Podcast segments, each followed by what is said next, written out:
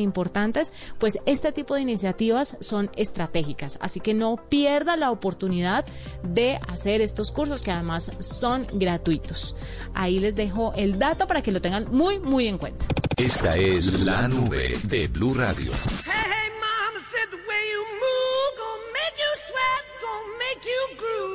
Y vamos cerrando esta edición de la nube, pero no sin antes contarle a todos los fanáticos de Led Zeppelin que hay una gran noticia para los fans de la banda. Este que es uno de los grupos más importantes e influyentes del rock decidió compartir de forma gratuita su concierto Celebration Day 2012, de forma gratuita, lo repito, y online. Se trata de la filmación de la reunión del grupo en The O2 en Londres el 10 de diciembre de 2007 y ustedes van a tener la oportunidad de disfrutar este Celebration Day eh, que salió en noviembre de 2012 y la película se va a poder ver también vía streaming en YouTube el sábado 30 de mayo. Como dato importante, les quiero contar que el recital va a quedar en el canal oficial de Led Zeppelin por tres días para que no se lo vaya a perder si usted es fanático. Va a tener, por supuesto, Black Dog, va a tener For Your Life, eh, va a encontrarse, bueno, un, listado de éxitos, pues ni les cuento, Rock and Roll, eh, van a tener, ¿qué más? Stairway to Heaven, mejor dicho, va a estar para no perdérselo. Ahí está entonces el canal oficial de YouTube de Led Zeppelin para que no se lo pierdan. Nos vamos, con gusto acompañarlos. Mañana más tecnología e innovación en el lenguaje que todos entienden. Chao.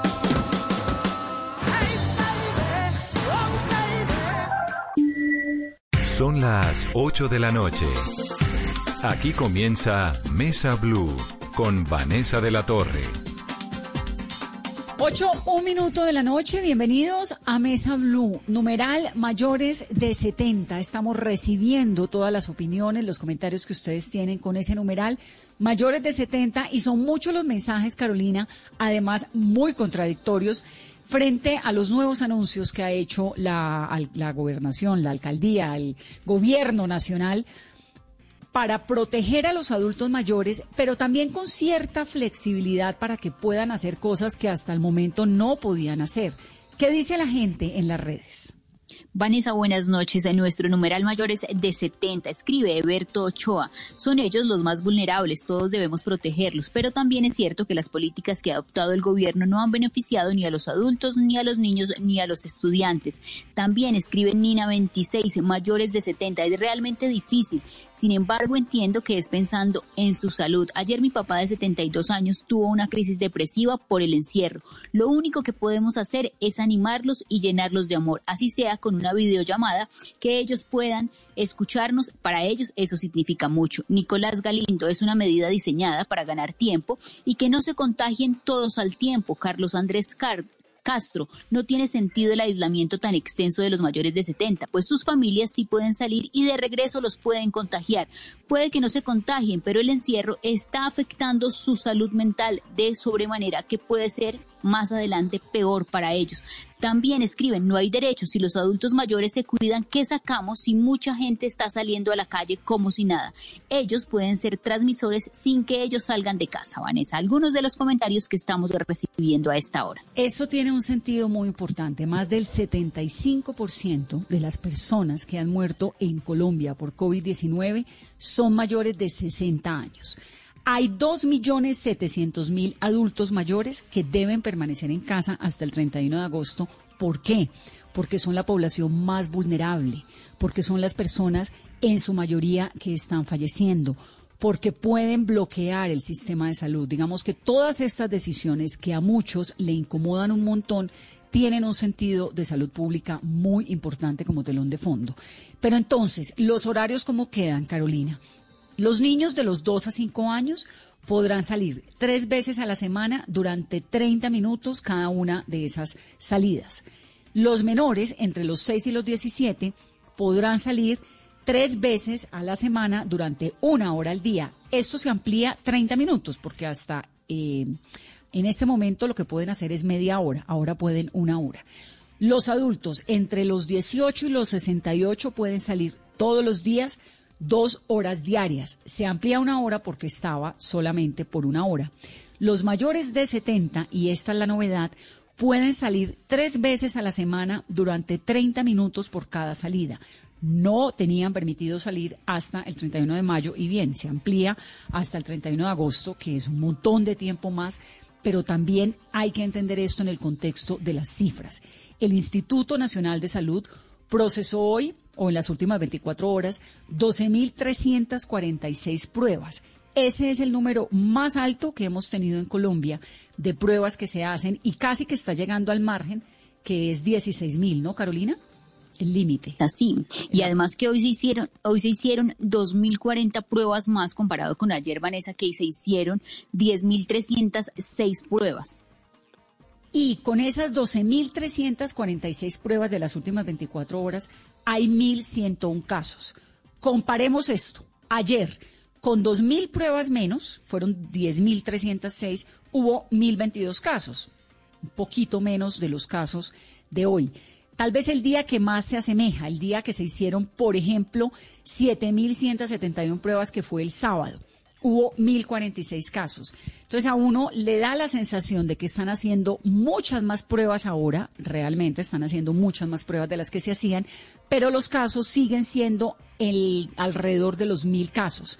Hay una situación preocupante con las unidades de cuidados intensivos y hay una alerta porque si aumenta la ocupación en las UCIs, las ciudades como Bogotá pues entrarían nuevamente a cuarentena total. Pero vamos a tratar de comprender estos anuncios, cómo se van a implementar, qué es lo que está tratando de hacer el gobierno con Diego Molano, que es el director del Departamento Administrativo de la Presidencia de la República. Doctor Molano, gracias como siempre por estar aquí en Mesa.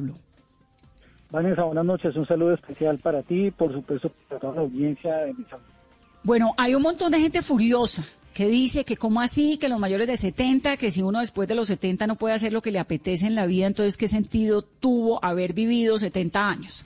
¿Qué le contesta usted a toda esa gente? Pues, Vanessa, el presidente es que ha tenido tres propósitos a lo largo del manejo de esta pandemia. Uno, proteger la vida y la salud. Dos, apoyar a los más vulnerables prioritariamente. Y tres, proteger el ingreso del trabajo de los colombianos. Dentro del propósito de proteger la vida y la salud, por supuesto, como tú lo señalabas, hay evidencia científica y ya los resultados en Colombia son evidentes que el grupo de mayor riesgo es el grupo arriba de 70 años. Las medidas que se han venido tomando están enfocadas únicamente con el propósito de proteger su vida, que sabemos que ha sido muy duro, Vanessa, lo sabemos y yo personalmente lo he visto a diario con mi mamá y con su esposo. Pero es la única forma en, hasta el momento que tenemos la posibilidad de salvar vidas. ¿Han sido positivas y de alguna forma las medidas han dado resultados? Sí, porque de todas formas del total de contagiados eh, positivos a lo largo de este año, menos del 8% son mayores de 70 años, lo cual es una buena señal de que la medida de protección ha funcionado, porque se concentran los contagios positivos en otros grupos poblacionales. Pero como tú lo señalabas, más del 50% de las muertes que se han presentado desafortunadamente se concentran en las personas mayores de 70 años y el 75% de los mayores de 60 años y los que tienen comorbilidades. Como hasta el momento no hay antídoto ni vacuna, y todavía no hemos llegado al pico de la enfermedad. El pico de la enfermedad lo que hemos logrado es lo, disminuir la velocidad del contagio, tener mayor capacidad en el sistema de salud, tener mayor capacidad de medición, pero este grupo sigue siendo el grupo al cual se le da mayor protección y por eso se toma esta medida de aislamiento, nuevamente se extiende por toda la emergencia sanitaria y se va evaluando a lo largo del tiempo.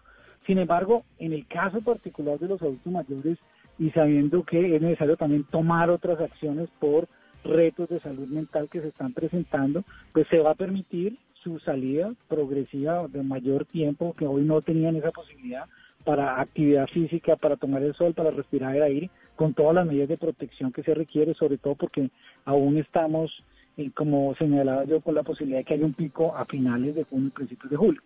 Lo segundo, porque también a principios de este mes, a finales de este mes y principios todavía tenemos una enfermedad viral que puede presentarse.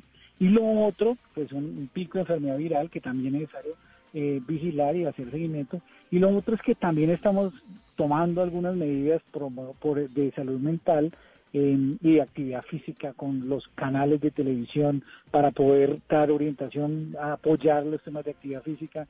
También todos nosotros en una campaña que lanzó el presidente la semana pasada con la Fundación Talderraga Concha, de tener mecanismos para que se llame Cuídate y Actívate, donde hay unos ejercicios de trabajo, de apoyo, eh, con los adultos mayores conocemos de su capacidad, respetamos lo que ellos significan para Colombia, pero este ejercicio se hace solo con el propósito de proteger vidas.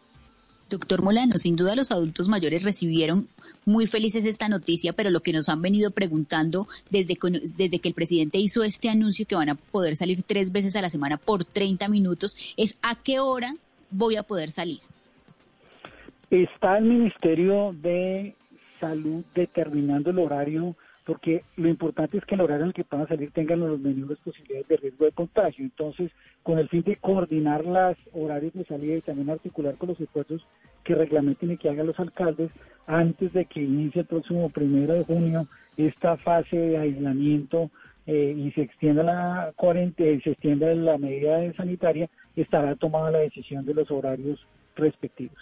O sea que eso básicamente cada alcalde eh, lo determina. Lo que va a determinarse es la cantidad de tiempo y una sugerencia de los horarios. Sin embargo, como cada alcalde ha venido tomando decisiones dependiendo de la capacidad, dependiendo de la población que tiene, eh, pues se va a dar una flexibilidad al respecto, pero eso sí con unas horas que les garantice que tengan esa salida. Y ahí sí pues toca creer un poco en la voluntad de cada quien, porque uno quién le va a revisar si salió media hora, una hora, un día o el otro. Tendría que tener un policía parqueado en la puerta a cada colombiano, ¿no? Claro, y, pues aquí es fundamental eso que tú acabas de señalar. llevamos ya siete semanas de aislamiento, es tal vez uno de los elementos más largos en América Latina y en el mundo, que ha dado ya los resultados para Colombia, porque los resultados comienzan a evidenciar, pues, como tú señalabas, que tenemos una disminución de la velocidad de la pandemia, tenemos mayores capacidades en las unidades de cuidados intensivos, pero de ahora en adelante esta fase nueva de aislamiento es una fase más de aislamiento individual que colectivo, porque muchos colombianos van a poder salir a trabajar a la calle, pero dependiendo de la disciplina, dependiendo de la conciencia ciudadana, de que solo mientras que existe el coronavirus, que va a permanecer un tiempo aún largo en Colombia, pues necesitamos cuidarnos todos y asumir con gran responsabilidad esta posibilidad que tenemos, de modo que se logre ese sano equilibrio entre salud y salir a, salir a hacer vida productiva que esa fecha de 31 de agosto lo que le dice a uno es que esto va para largo aliento, ¿no? Pues realmente, y eso es importante aclararle a los colombianos, ¿qué, qué es, ¿cómo fueron las medidas? Aquí se tomó una primera medida sanitaria a partir pues, de la declaratoria de pandemia en el mundo por la OMS, que es una medida sanitaria, es cuando el rector de la política sanitaria eh, de un país como es el Ministerio de Salud dice, mira, aquí tenemos una pandemia, con unos riesgos sobre la población y se, es necesario tomar medidas para hacer seguimiento de la evolución. Entonces, en tres, se extiende por tres meses más porque sabemos que el contagio sigue.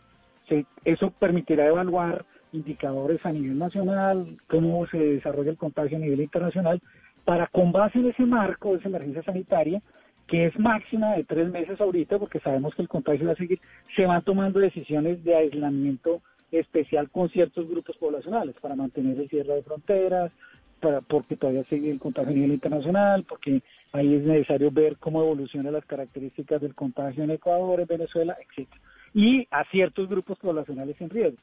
Pero eso, ese aislamiento es como más el, tiempo en donde se pueden tomar medidas sanitarias. No significa que todo el tiempo tenga que estar en cuarentena, sino se va evaluando dependiendo de los diferentes indicadores.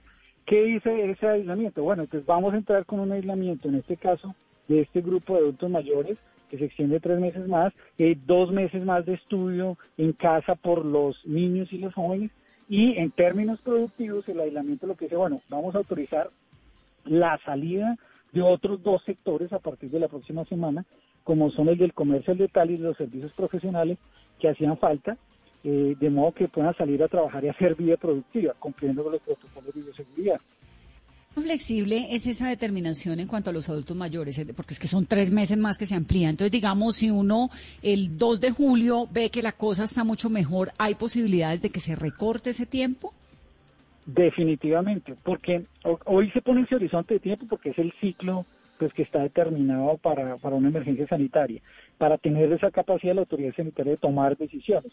Sin embargo, como cada semana se están evaluando los nueve, los nueve indicadores que ha definido la autoridad sanitaria con el comité de expertos, pues si uno llega a finales de junio y determina que ha evolucionado eh, de una mejor manera la velocidad, que ya pasó el pico, que se aplanó más la curva, que hay, y, y comienza a determinar que hay focos especiales en donde puedan estar concentrados, pues se podrán tomar otras decisiones. Pero por ahora se ha fijado la autoridad sanitaria ese periodo de tiempo de tres meses.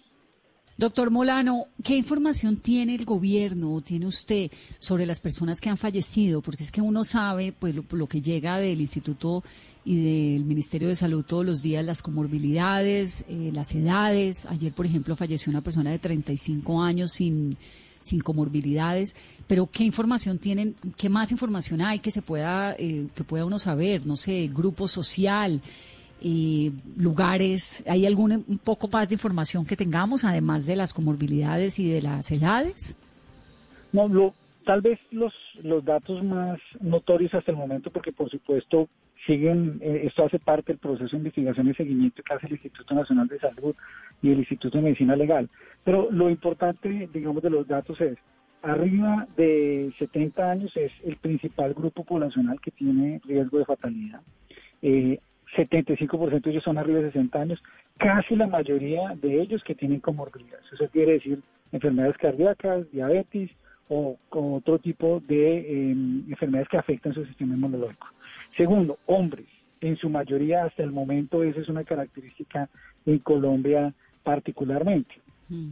Y, por supuesto, aún tiene que ver mucho hoy una concentración principalmente urbana, de grandes ciudades, es donde han venido dándose este tipo de letalidades y de fallecimientos desafortunadamente. ¿Qué, qué más se puede evidenciar de, los, de este ejercicio que ha venido haciendo de seguimiento? Es que, por el otro lado, es muy importante la detección temprana, porque las posibilidades de recuperados también es cuando hay personas recuperadas, eh, pues también cuando inicia el proceso, se han hecho la prueba y llegan y se determina, puede también eh, avanzar en el tema de recuperados eh, estos grupos, digamos, características como de hombres, que son, pues, sobre todo en edad joven, que se puede recuperar. Sin embargo, pues, está el Instituto Nacional de Salud haciendo todo el seguimiento. Bueno, Caro, ahora sí, nuestros otros temas. La prima. ¿Qué va a pasar, por ejemplo, si eh, una persona no gana el salario mínimo para el cual el, gobierno nacional ha anunciado que va a aportar el 50% de, de lo que sería su prima? ¿Cómo va a entrar esa negociación entre empleado y empleador cuando no se gana un salario mínimo? Lo primero hay que tener en cuenta el antecedente. Uno de los propósitos que ya señalé que tiene el presidente Duque es cómo se protege el ingreso y el empleo. Cuando inicia este proceso y se toma la decisión de apoyar la nómina directamente, el 40% de un salario mínimo, pues se toma una decisión de apoyar a todos los trabajadores formales que pertenecen a una micro, pequeña, mediana empresa, eh, a todos, no importa si gana un salario mínimo o no. Se financia el valor correspondiente al 40% de un salario mínimo a 6 millones de trabajadores, esos son casi 7 billones de pesos. Eso quiere decir que aquí se está apoyando a todos los trabajadores pertenecientes a personas jurídicas, empresas formales, a personas naturales, que son muchos comerciantes, inclusive a personas sin ánimo de lucro, es lo que sale. Eso quiere decir que se busca apoyar a los trabajadores formales. En, el, en este caso particular, una discusión eh, que plantea el presidente Duque y que logra materializar hoy con este decreto a partir del liderazgo que tuvo el ministro Ángel Custodio Cabrera, es decir, había una discusión, ¿qué hacer con la prima de junio? ¿Qué decisión toma el gobierno? Impulsar un acuerdo fraterno entre la empresa, entre primero garantizar los derechos del trabajador que tiene el derecho a la prima y empresas que están pasando por una situación difícil que quieren mantener el empleo, pero que tienen que mitigar los efectos que tiene su flujo de caja a lo largo de ese tiempo para iniciar su recuperación. Entonces, determina que se reconocerá a las personas que ganan un salario mínimo, esos son 4 millones de trabajadores, el 50% de la prima correspondiente. Y en ese acuerdo fraterno se busca que el empresario con el trabajador determine que, por ejemplo, el resto de la prima no se la tenga que pagar en una solo quincena ahora en junio, sino la pueda diferir a lo largo del semestre siguiente, de modo que cuando ya se dé la recuperación, se materialice una mejora en los ingresos de los empresarios, se les pueda hacer el pago y se mantenga su derecho. El gobierno pone, ¿De dónde? los empresarios ponen y los trabajadores ponen. ¿Y cómo se le, decir, de dónde, cómo hace el empleado o el empleador para acceder a ese beneficio del gobierno, a ese dinero? ¿Por qué método? ¿Por dónde? Lo, como se está haciendo a través de la pago de la nómina que se hace con la UGPP a través de la pila con los trabajadores registrados, va a haber un giro directo de ese valor de la prima por parte del gobierno colombiano. Ah, muy bien. ¿Esa prima, ese auxilio de la prima, aplica para trabajadores domésticos? Para toda, en este esa es una buena pregunta que tú me haces. Porque yo oigo que hablan de empresas, pero no sé, porque prima... Está vinculado. Yo eh, entiendo, si tú, y eso está muy, muy asociado a la vinculación de empresas y a la vinculación de organizaciones. Yo en, estoy entendido, pero te tendría que ratificar, esto está enfocado muy en micro, pequeña y mediana empresa, en personas naturales, que son sobre todo hay un grupo de personas naturales que tiene como 700 mil trabajadores que refieren, se refieren al comercio y en unas organizaciones de ánimo de lucro. No creo que esté definido para eh, personas que prestan el servicio doméstico. Pero echémosle una confirmada, porque de todas formas la prima es obligatoria. Claro, y echémosle una confirmada porque la prima es obligatoria para el servicio doméstico, ¿no? También. Que sí, sí, no, claro. ¿Qué significaría ahora en este caso el servicio doméstico? que no necesariamente la apoyaría el gobierno, pero yo verifico eh, verifico y te cuento de inmediato, te hago llegar un mensajito ahora. Es que ahí entonces entran las empleadas del servicio, las niñeras, los conductores, tanta gente que está todavía trabajando y que a pesar de algunos no estar trabajando, pues los empleadores están todavía pagando esas nóminas para poder seguir ayudando y el compromiso de la prima es legal, entonces vale la pena saber eso. ¿Qué más nos falta, Caro, con el doctor Molano? Entonces ya tenemos claro cómo se reclama la prima, para quiénes son. ¿Qué otro tema tenemos pendiente? No, yo tal vez si tú me permites señalar tres, tres temas que me parece importante a partir del primero de junio, es que este se convierte en un aislamiento más individual que colectivo. Entonces aquí hay un tema de corresponsabilidad, disciplina y conciencia ciudadana porque un grupo importante de sectores van a poder salir a trabajar, pero los otros deberían permanecer en casa y tener, como lo ha dicho el presidente Duque, vida productiva, pero no vida social. Aún no podemos tener vida social.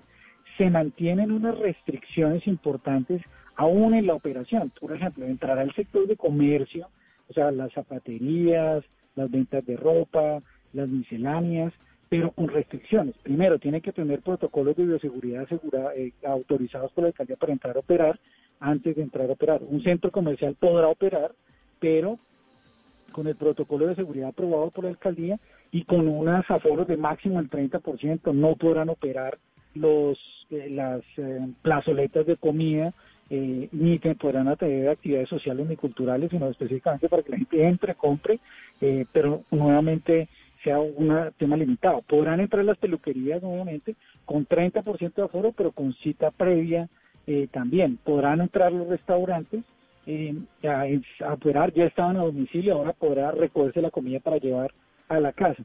Siguen otras actividades restringidas precisamente porque tienen mayor nivel de riesgo. Las actividades de bares, de discotecas, de eventos deportivos masivos, de servicios religiosos y también eh, de gimnasios.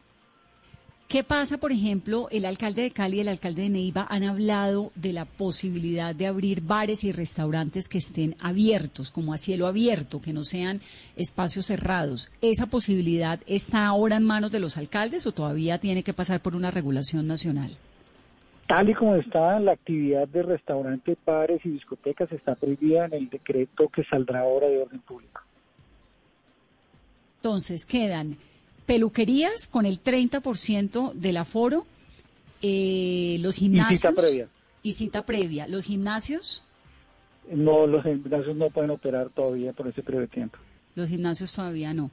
Del bueno, 1 de junio al 30 de junio que está señalado el aislamiento. ¿Y qué pasa, por ejemplo, con los espacios de teatro? ¿Esto todavía no está contemplado?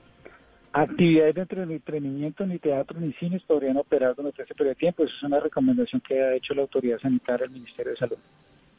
O sea que todavía no. No, todavía no se podría. De alguna forma, como vuelvo a, insistir, lo ha dicho el presidente Duque, estamos retomando actividades de vida productiva, pero no vida social. Y esta actividad pues, que requiere congregaciones, que es de entrenamiento, que es de vida social, eh, pues aún tiene presenta riesgos y pues desafortunadamente en este momento por la forma como evoluciona el contagio pues no se puede permitir ese tipo de actividad. Las misas. Las iglesias y los servicios religiosos tampoco podrían eh, desarrollarse durante el mes de junio. Perfecto. A toda esa gente, paciencia. Esto ya lo hemos venido diciendo. Llevamos dos meses aquí cada noche también y con el apoyo de ustedes que vienen y nos explican y diciéndole a la gente, paciencia, espere un poquito que ahí vamos y no vamos tan mal. Le da a uno la sensación por las cifras que se están haciendo muchas pruebas, 12.346 hoy es un montón de pruebas, acuérdense que arrancamos con mil y pico, y 1.101 casos hoy, que tampoco es que sea tan disparado en comparación con el número de pruebas que se venía haciendo, ¿no? ¿O estoy equivocada? No, claro que sí. Parte de los retos que tiene el país y se le ha fijado al presidente era llegar a esta meta de entre 10.000 pruebas diarias. Hoy ya se tuvieron 12.000. Esto, por eso se eleva el número de contagios. Y, y hay algunas expresiones de preocupación porque hay mayor número de contagios, pero como tú señalas, hay un mayor número de contagios porque se está haciendo más medición, pero también mucho más casos leves y hay un número importante de casos recuperados. Y lo otro, pues, y si uno compara con los países de América Latina, la tasa, desafortunadamente, de letalidad de un millón de habitantes comparado con otros países de América Latina vecinos, pues se ha logrado mantener eh, controlada con pues, desafortunado eh, que se ve, pero parte del proceso aquí es cómo se logra tener control de esa situación y contando con la voluntad y con el juicio de todo el mundo, que no nos descuidemos ni un solo día. Doctor Molano, muchas gracias por estar aquí en Mesa Blue. A ustedes muchas gracias y, Vanessa, una, una llamada a todos los colombianos que nosotros vamos a salir a ganarnos la vida. Y para salir a ganarnos la vida hay que tener ese sano equilibrio entre la salud y tener un ingreso para que podamos tener un mejor sustento en las familias. Pero la forma de lograr ganarnos esa vida es con mucha disciplina, con mucho control y con mucho autocuidado el que salga a la calle tiene que tener tapabocas?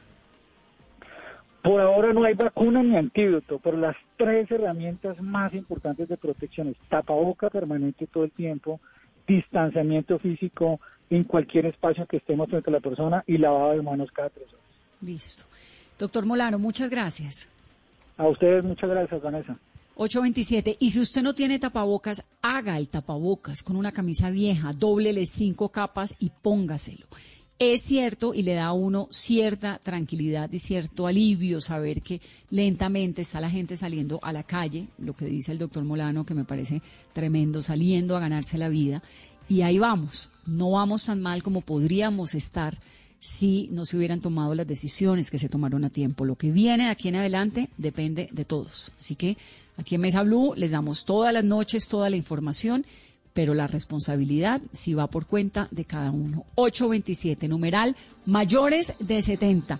Somos tendencia, muchos mensajes muy contradictorios, hay unos furiosos, otros que están de acuerdo con las decisiones.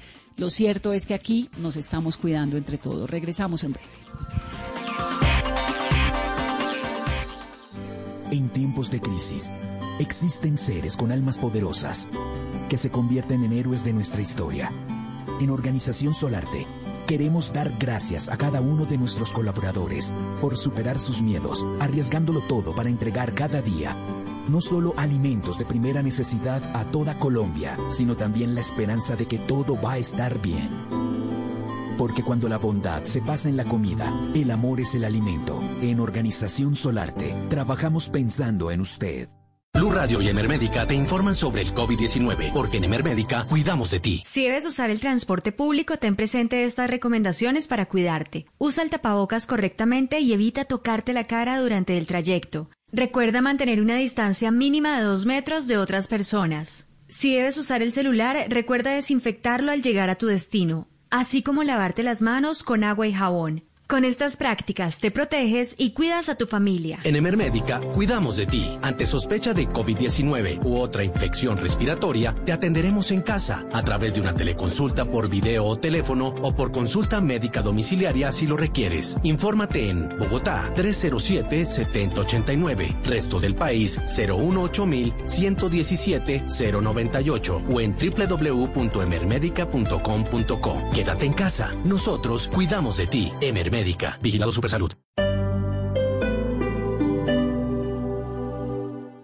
Estar en constante aprendizaje es lo que logrará que tu proyecto de vida no se detenga. Quita la pausa y dale play a los cursos y diplomados virtuales que el Politécnico Gran Colombiano tiene para ti en Educación para la Vida. Conoce más en poli.edu.co o marca el 302-290-7400. Somos diferentes. Somos Poli. Vigilado Mineducación.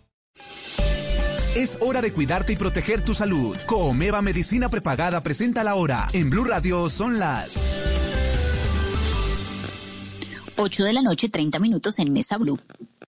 Para ti que eres una mujer increíble, en Comeva Medicina Prepagada, aprovecha este mes de mayo y afíliate en nuestro programa Oro Plus con las más amplias coberturas. El primer y el doceavo mes paga solo el 50%. Afíliate en comeva.medicina-prepagada.com. Somos mucho más que planes de salud. Aplican restricciones. Vigilados por salud.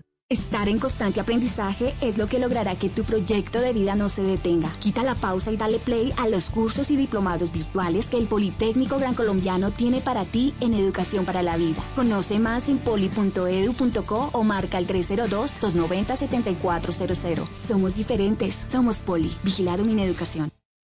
Cuando creíamos que teníamos todas las respuestas, de pronto cambiaron todas las preguntas. Mario Benedetti Blue Radio, la nueva alternativa.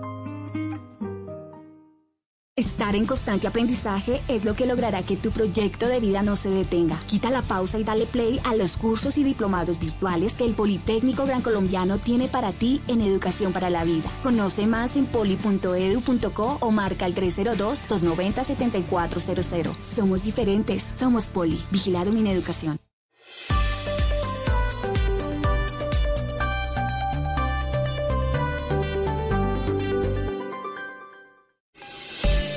A esta hora, Volkswagen te recuerda que el esfuerzo más grande ya está hecho y te invita a tener paciencia para hacer más amable la cuarentena. Son las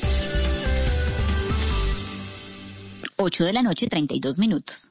Y a esta hora continuamos acompañándolos como siempre aquí en Blue Radio con información muy importante para todos nuestros oyentes. Volkswagen te recuerda que el esfuerzo más grande ya está hecho y te invita a tener paciencia para hacer más amable esta cuarentena. Así que pongámosle buena energía, permanezcamos en casa y disfrutemos de la siguiente hora en compañía de los que más queremos. Es otro mensaje de Volkswagen y continuamos con más aquí en Blue Radio, la nueva alternativa. En la Universidad de los Andes tomamos la iniciativa de generar alianzas para masificar las pruebas de detección de COVID-19 y así ayudar a tomar mejores decisiones. Únete tú también, dona en www.lapruebasdetodos.com. Con tu ayuda podremos hacer más. Universidad de los Andes, institución sujeta a inspección y vigilancia por el Ministerio de Educación Nacional. Estás escuchando Blue Radio. Aprovecha este espacio para descubrir nuevas pasiones. ¿Sabes tocar algún instrumento? ¿Te gusta pintar? ¿Cocinar? Es tiempo de cuidarnos y querernos. Banco Popular. Siempre se puede.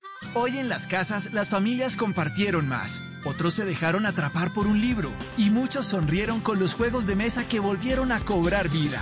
Si hoy estas personas han hecho de este día un día extraordinario, tú también puedes hacerlo. Banco Popular Hoy se puede, siempre se puede.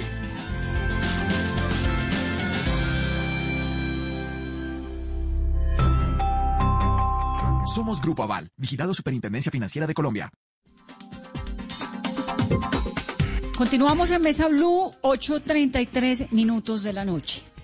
Dice lo siguiente, el gobierno nos acaba de dar permiso como gran cosa y después de dos meses de salir a la calle por media hora tres veces a la semana.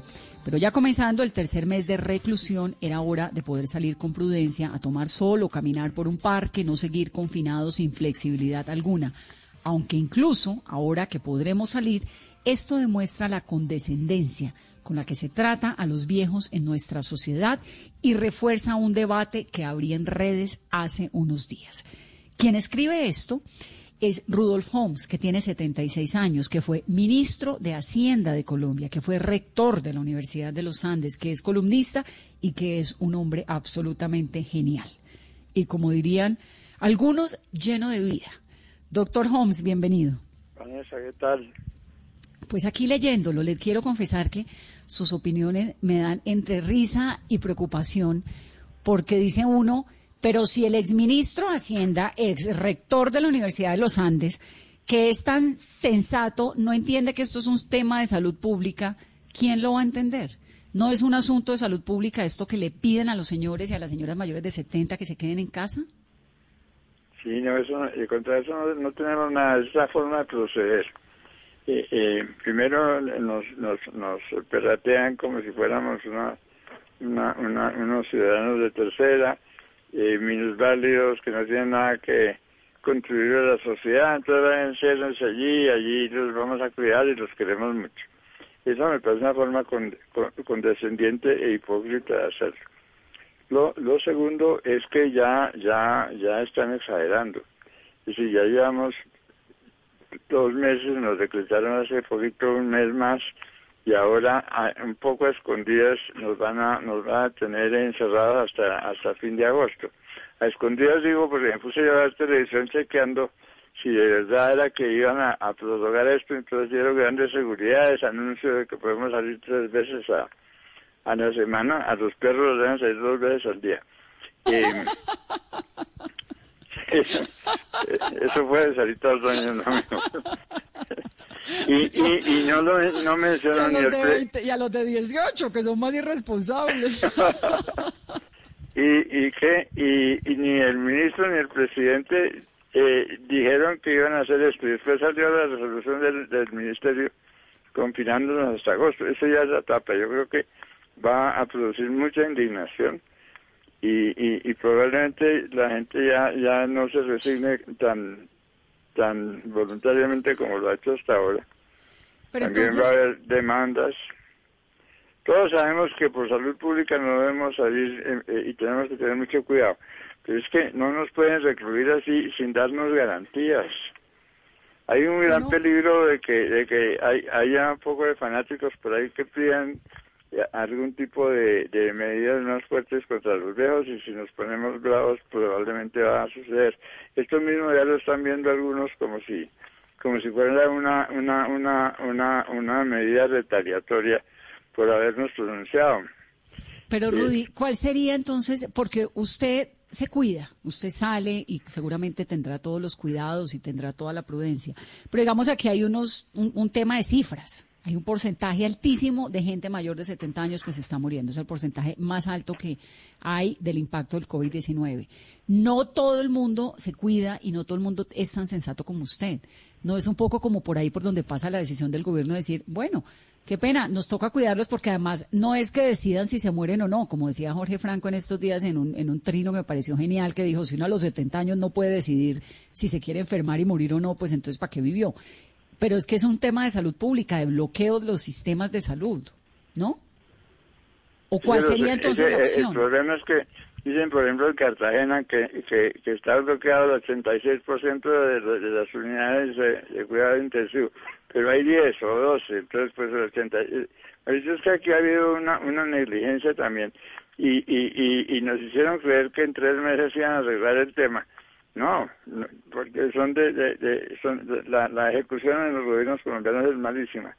nosotros no estamos defendiendo eh, que vamos a salir a la calle ni a rumbear, no señores, vamos a estar muy disciplinados, pero que ya dejen de, ser restrictivos, eso es así de sencillo. parte que le parece a usted despectiva? no dejarlo a uno salir ni, siquiera a tomar, ya que tal media hora, tres veces a la semana, eso es absolutamente ridículo e irrespetuoso. Ay, Rudy, no, pues sí, es que suena muy paradójico. Yo tengo a mi mamá, a mi tía, a mi abuela, a toda mi familia con lo mismo y me la paso todos los días diciéndoles, es un asunto de cuidarlos. A usted el argumento del cuidado no le... En Twitter, perdona que te interrumpí, el viejo cacreto salga a la calle, ojalá lo contagien, ¿no? esa actitud absolutamente asesina de los de los de los de las redes eh, de los, de los, de los fanáticos de las redes, pues eso lo pone uno en peligro, lo pone uno muy, en- muy alerta. ¿Cuál sería la opción que usted plantearía para los adultos mayores para protegerlos a ellos y para proteger el sistema de salud? Pues que digan, mire, señores, quédense en la casa tranquilos, no- no salgan y no salimos, pero tenemos que ir al banco, tenemos que pasar a recoger eh, eh, las medicinas porque no las mandan las EPS. A mí me las mandan, pero es un caso como excepcional. Yo no sé si, si a todos los de esa EPS lo hacen. Eh, vimos a Humberto de la calle haciendo cola eh, eh, en, antecitos de que muriera la señora, recogiendo las, la- las medicinas de ella cuando debían haberse las mandado a la casa. Eh, eh, nos dicen que tenemos que pagar impuestos en fechas en que estamos encerrados, todas esas cosas allí escondidas a un banco, a hacer cola. A mí me tocó hacer cola allí como a cinco cuadras porque estaba cerrada la, la sucursal original. Y me, mejor dicho, nos exigen, pero no, no, nos, no nos facilitan. Rudolf, entonces, ¿cuál sería el, es- el escenario ideal para ustedes estar más tranquilos? Porque pues sabemos que pese a los años son muy activos y tienen una vida social muy amplia. No, la, la vida social uno la sacrifica porque sabe que eh, estamos en una pandemia.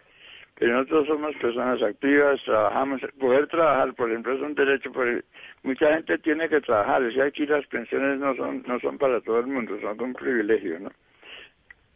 Hay gente que tiene actividades que les interesa desarrollar y, y, y, y el encierro, la forma como eso eso va en contra de, de- de las libertades que uno necesita para desempeñarse laboralmente, para hacer cosas, ¿no? ¿A usted- Seguramente eh, tendrá uno que ir a alguna reunión. Es, es que solo ir al banco es un problema. Sí. A usted lo que le molesta profundamente es lo del horario de media hora. Eso es lo que lo tiene muy incómodo. Si le dicen, quédese en casa. Y, y el, y el modito, la manera, ¿no? Como es, es que realmente están están ah, discriminando contra un grupo. No sé si esto resistiría, por ejemplo, una demanda en la, en la Corte Constitucional, no sé. si las, las razones de salud eh, pesan más que las de que las de los derechos, ¿no? Pues es un tema verdaderamente muy delicado y es un tema muy serio. Lo que pasa es que a mí me da risa porque yo lo digo usted hablando y me, y me, me causa risa esa ironía con lo que lo, con lo que lo dice y con ese humor ácido que tiene tan Pero es un tema serio, sí. Pero es un tema muy serio, claro, es un tema muy serio, porque además por ahí pasa la salud mental de tantas personas que están confinadas. No, y ¿no? la libertad, y la libertad en un sentido, inclusive, pues, yo me siento amenazado con la actitud de mucha gente. Mire, todo pendejo que es en su casa y cállese, porque si no nos va a infectar, nos va a usar, a usar las UCIs. Esos tipos están a un paso de hacer una acción violenta. Pero hay que verlo también como un asunto de cuidarse. ¿Usted tiene hipertensión o tiene algún alguna comorbilidad? Yo tengo de todo. Pues por eso, ¿cómo Y va a salir a la y calle, Por eso me estoy cuidando, pero, pero, pero, eh, si hijo le puedes salir a la calle a tomar sol, por ejemplo. ¿no? Yo voy a salir enmascarado y voy a estar a, a tres metros de todo el mundo y todo lo que pidan. Pero yo no veo por qué todo el mundo puede hacer eso y nosotros no. Muy bien. Pues me encanta oírlo, Rudy. Le mandamos un abrazo muy grande aquí desde Mesa Blue. Muchas gracias, Vanessa, y, y, y, y todos los de la mesa, muchas gracias. Gracias por estar aquí con nosotros. Es Rudolf Holmes con este debate que es supremamente delicado, Carolina, porque pasa por la salud pública, pero pasa también por la libertad y pasa por la frase final del exministro Rudolf Holmes. Y es que nos dice, ¿y por qué los demás sí pueden salir y yo no? Yo salgo cuidándome, ¿no? No, y lo que dijo iniciando también, Vanessa, que si los perros pueden salir dos veces al día y ellos entonces ahora solamente tres veces al día y, y media hora. Sí, es un tema verdaderamente muy delicado. Tenemos muchos mensajes con el numeral mayores de 70 que dicen. Muchas preguntas, Vanessa, y la preocupación principal es la salud mental de los eh, abu- abuelos, no, porque en algún momento también el presidente Iván Duque la semana pasada, Vanessa, recuerda que, que se disculpó de cierta manera No, por no, haber no, utilizado. no, no, pero es que ese sí fue el metedón de mano de entrada. ¿Cómo le van a decir a un abuelo si es que no necesariamente son abuelos? Pues adultos mayores, ¿no? Sí, Sí, adultos mayores y ese es el término, Vanessa, porque así como Rudolf, hay muchísimos adultos que son súper activos. Hemos escuchado nosotros en Mesa Blue y hemos entrevistado de los planes que ellos hacen en casa y hay quienes sí están muy juiciosos y dicen, bueno, es por la salud, porque tengo comorbilidades que tengo que permanecer en casa y ahora serán tres meses más, Vanessa. Además hay un asunto ahí que yo creo que es muy importante eh, explicarlo.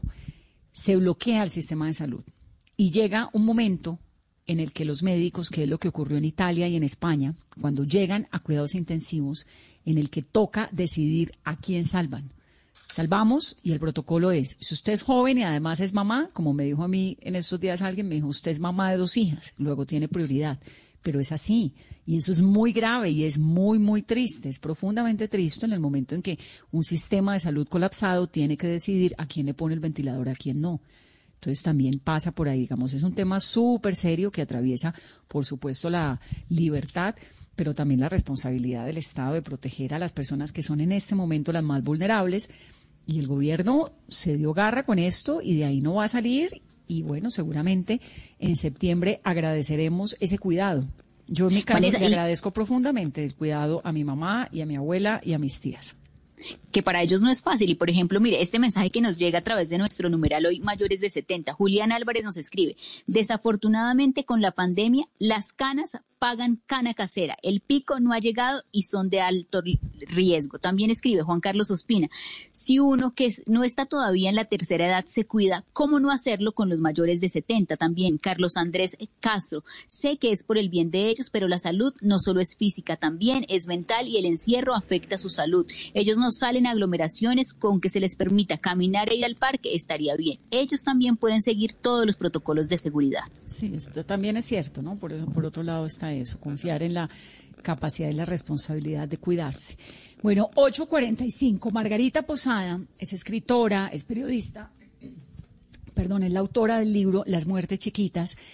Y Margarita, que es una escritora, lectora empedernida, una gran periodista, pues tuvo en su época una crisis de depresión muy profunda, o varias crisis de depresión muy profundas, y de ahí sale el libro Las muertes chiquitas, porque ella dice que la depresión es como una muerte chiquita. El libro es maravilloso, lo hemos comentado, Lali ya había venido aquí a este programa, pero tiene algo muy interesante que es la ficción terapéutica.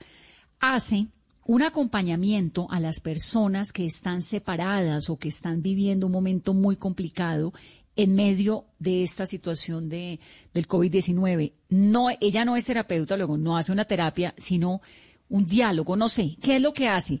Lali, bienvenida a Mesa Blue. Buenas noches, Vanessa, y a todo su equipo y a los oyentes. Pues, Estoy aquí tratando de explicar usted qué es lo que hace y no sé qué es lo que hace. Cuéntenos. Está chévere para poder explicarlo, porque básicamente lo único que yo puedo recetar en mi vida son libros y es lo único que realmente yo me he automedicado con buen resultado. Entonces creo que la verdad es lo único que, que hago. Eh, hago una gran entrevista. Eh, usted sabe que yo pues he sido periodista toda mi vida y básicamente como que tratando de usar el expertise y digamos que la, la, el, el campo de, de mi profesión, trato de esbozar un perfil de, de la persona en una primera sesión. Le hago la recomendación de unas lecturas de libros que no necesariamente tienen que ser libros, sino contenidos narrativos, películas, series, eh, canciones, mejor dicho, cualquier cantidad de cosas según lo que me cuenta, para tratar de aprender a leerse entre líneas a través de los personajes y generar pues esa catarsis que es finalmente el, el sentido de la literatura, ¿no? Y de la ficción. Y me ha ido muy bien, ya he hecho como 20 terapias literarias. Yo no soy terapeuta como usted lo mencionaba, pero creo que lo que es terapéutico es la lectura y eso está súper comprobado. Entonces, pues sí, algunos, algunos terapeutas han puesto el grito en el cielo, pero otros incluso han tomado la terapia y les ha ido muy bien y se han sentido muy a gusto. Es que me parece que... suena maravilloso porque es una conversación y usted le deja tarea, mire, en la próxima sesión se le, le hace esto, o échale una mirada a esta película y la comentamos. Por ahí es la cosa. Sí realmente, claro, es una entrevista. Inicialmente la primera sesión es una entrevista en donde yo esculco, como usted esculcaría cualquier perfil de un personaje que va a escribir, haga cuenta como las historias de amor que usted escribió o lo que quiera que sea. Y uno esculca y esculca y esculca. Luego le receto estos contenidos eh, narrativos, un libro, una película, una serie, y vuelve a tomar otra sesión de una hora en la que empezamos a mirar todo lo que subrayó y dónde se encontró y dónde encontró a los personajes que se parecen a los personajes de su vida y dónde empezó a tratar de resolverse un poquito porque yo creo que lo que hace la literatura es que le muestra a uno una cantidad de cosas que uno no quiere ver de uno mismo. Entonces eso, eso es muy chévere. Eh, y sin necesidad pues de que yo señale nada, quien lo señala es la persona, pues hay todo un trabajo como de conocimiento personal a través de la lectura y hay también de pronto sesiones especiales para los adultos mayores, porque bueno, con la noticia de hoy de que pueden salir, pero van a tener que estar la mayoría del tiempo en la casa por tres meses más. Sí, por supuesto, pues además son los, los lectores más ávidos, a veces los que no pueden, digamos que ya leer por un tema de visión o lo que quiera que sea, pues también les puedo recomendar podcasts, películas, eh, audiolibros, eh, y yo creo que la lectura es buena a cualquier edad, a cualquier edad eh, sirve tratar de reconocerse en la vida de otro ser humano que vivió en tiempos absolutamente disímiles y sin embargo se está tropezando con la misma piedra con la que uno se está tropezando. Me parece pues, un planzazo. ¿Y esto obviamente es digital? ¿Cómo se hace? Sí, es virtual. Al principio, pues yo me lo había craneado para que fuera como en los cafés de las librerías y de pronto incentivar también la compra de los libros ahí mismo in situ. Pero cuando llegó el coronavirus, yo dije, me echo al agua y lo hago de una vez y la verdad es que ha salido muy bien, ha resultado muy bien y, y, creo que la gente que ha tomado la terapia está muy, muy contenta con el, con el resultado. Mínimo dos, ¿no? Son mínimo dos, claro, porque la primera es como para poder, digamos que hacer una investigación eh, a profundidad de, de la persona y así poder, digamos que recetarle las lecturas. Y, la segunda, pues, para ver lo que subrayó, es haga de cuenta como un club literario unipersonal o bipersonal, pues, entre una persona y otra. Pero se puede hacer también en, en, un plan de amigas, digamos, dos señoras que estén juntas y usted le hace la terapia. Claro, por supuesto, o sea, si lo quieren y así lo escogen, súper bien. De repente no van a tocar temas eh, muy profundos, eh, eh, pues porque finalmente también lo que tiene importante que yo esté o el elemento de que yo esté es que yo soy una, una, una mirada externa a su vida que no la juzga, ¿no? Eh, pero claro, por supuesto, y si lo quieren hacer en familia, lo hacen en familia, lo leen en familia, lo que quiera que sea, no sé. Por eh, ejemplo, aquí a nosotras, si nos hiciera una terapia, ¿cómo arrancaríamos? No, pues es que yo creo que sí es mejor que sea individual. ¿Sí me entiende? Eh, las cuitas suyas no son las mismas cuitas que, ninguna de las personas que está sentada en, la mesa de trabajo de usted. Son cosas completamente diferentes y universos completamente diferentes. Pero yo arrancaría, por ejemplo, por preguntarle a usted un poco como sobre sus hijas, sobre sus perros. Eh, la vi por ahí durmiendo con Otto eh, y a Diego quejándose en un video de que usted duerme con Otto. Eh, entonces, de repente le, le, tendría que, Otto, es el perro, ¿no? Expliquémosle a los oyentes, no vaya a ser que malinterpreten. a los oyentes que, que, Otto, que Otto es un perro que, que Vanessa mete entre la cama y lo, lo, lo vi por ahí en Instagram. Entonces, no sé, de repente creo que más allá también de esculcar, digamos que en su presente, también esculcaría mucho en su pasado, cómo fue su niñez, eh, quién es su papá, qué pasó cuando se murió su papá, cuáles han sido los grandes quiebres de su vida, ¿no? Y a partir de eso recomendarle ciertas lecturas que, que a lo mejor lo que hacen es ayudar, digamos que a, a resolver cosas que todavía les hace falta como unas puntaditas, porque yo creo que al final en la vida uno siempre está resolviéndose, ¿no? Nunca termina de resolverse. Nunca termina de resolverse, afortunadamente, porque con afortunadamente. como, trabajo para siempre. Pues me parece chéverísimo. La información, los que quieran, la pueden conseguir en las redes sociales y en donde más, Lali, démosle la información. No, pues en las redes sociales, fíjese, yo, si yo me tuviera que hacer la terapia literaria, a mí yo me recomendaría leer Las Brujas de Salem, porque me están dando un palo bravísimo porque le corrigió una tilde al alcalde de Medellín en el tuit en donde hablaba del estado de gravedad pues de su hija y obviamente pues fue eh, una cosa eh, muy fuera de lugar, por supuesto, de mi parte. Pedí disculpas a las dos horas, eh, pero yo creo que hay una gran diferencia entre corregirle una tilde a una persona e insultar a todo el mundo. Entonces yo me le daría en este minuto las brujas de Salem para ver cómo las personas, incluso que quieren hacer el bien, terminan acribillando y quemando a una persona porque piensan que es una bruja. Eh, y les diría, bueno, búsquenme, búsquenme redes, eh, escríbanme, también está mi teléfono, me pueden escribir por WhatsApp, es 310-861-8126, ojalá no sea para insultarme. No, Eh, 310-861-8126. Instagram. Exacto. En Instagram, que es arroba señorita Bovary, o sea, SRTA, la abreviación de señorita Bovary, como el personaje de Madame Madame Bovary. Bovary, y el Twitter también, ¿no? Y en Twitter la misma cosa. Y yo les muestro como los términos y condiciones de este servicio. Eh, lo aceptan, pagan y tenemos la cita. Se hace un giro, se paga y es un trabajo interesante. Además, me parece una opción chévere, divertida, leer, conversar. Muy Para bien. mí es súper enriquecedora, de verdad que sí. Me parece un gran plan y me alegra un montón que haya funcionado, porque esto sí está. Lo interesante de esta eh, pandemia es la cantidad de iniciativas que han surgido y las que han ido funcionando. Pues Lali, un abrazo muy grande, chéverísimo el plan, me encanta. No, a ustedes mil gracias por llamarme y por hacer pública esta información, porque pues entre más entre más personas tenga yo en esta terapia literaria también más me, me salvo a mí misma, ¿no? Yo creo que los seres humanos necesitamos ese tipo de, de comunicación con otro que no tenga nada que ver con nuestra vida. Sí, gracias. señora. 854 en Margarita Posada. Voy a repetir el teléfono 310-861-8126. Le pueden escribir para quienes están interesados en esta terapia, que tiene un costo. No le preguntamos, Caro, ¿cuánto vale la terapia? La terapia Vanessa cuesta 60 mil pesos y se hace una consignación al momento de agendar la cita al número telefónico o por Instagram o por Twitter. Perfecto. Si usted tiene un adulto mayor cerca, llámelo, búsquelo, consiéntalo. Explíquele cómo funciona la tecnología para que pueda también tener esos escenarios de socialización. Invítelo a realizar actividades. Con el celular lo pone y se contacta con esa persona. Explíquele que este confinamiento que va hasta el 31 de agosto para los mayores de 70 años es únicamente para cuidarlos, para que estén bien, para que podamos seguir disfrutando de ellos muchos más años que tenemos de vida, los queremos tener cerca. Son las 8.55, que tengan una muy feliz noche y gracias por estar aquí con nosotros con el corazón en Mesa Blue.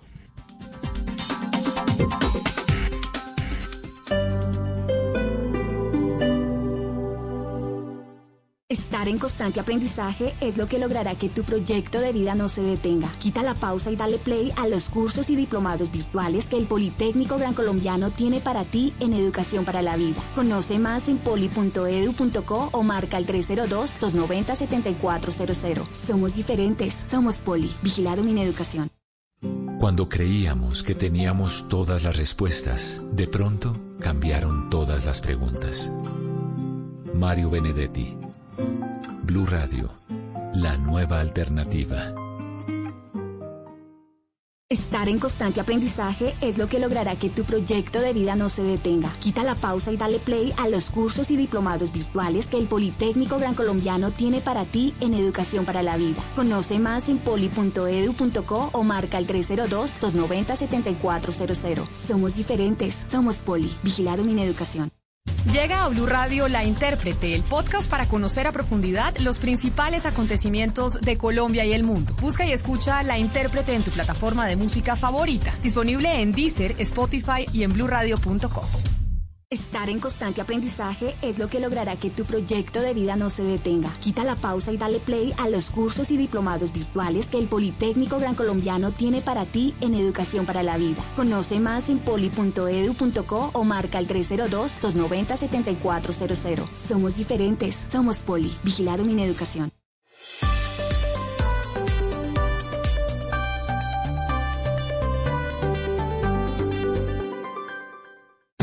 Esta es Blue Radio. En Bogotá, 89.9 FM. En Medellín, 97.9 FM. En Cali, 91.5 FM. En Barranquilla, 100.1 FM. En Cartagena, 1090 AM. En Bucaramanga, 960 AM. En Pereira y el norte del Valle, 89.2 FM. En Tunja, 103.1 FM. En Villavicencio, 96.3 FM. En Armenia, 89.2 FM. En Norte de Santander, 97.7 FM. En Neiva, 103.1 FM. Y en Córdoba, 96.0 FM. También en bluradio.com. En Facebook, Blue Radio Colombia. A través de Twitter en arroba Blue Co. Y en la señal de TDT.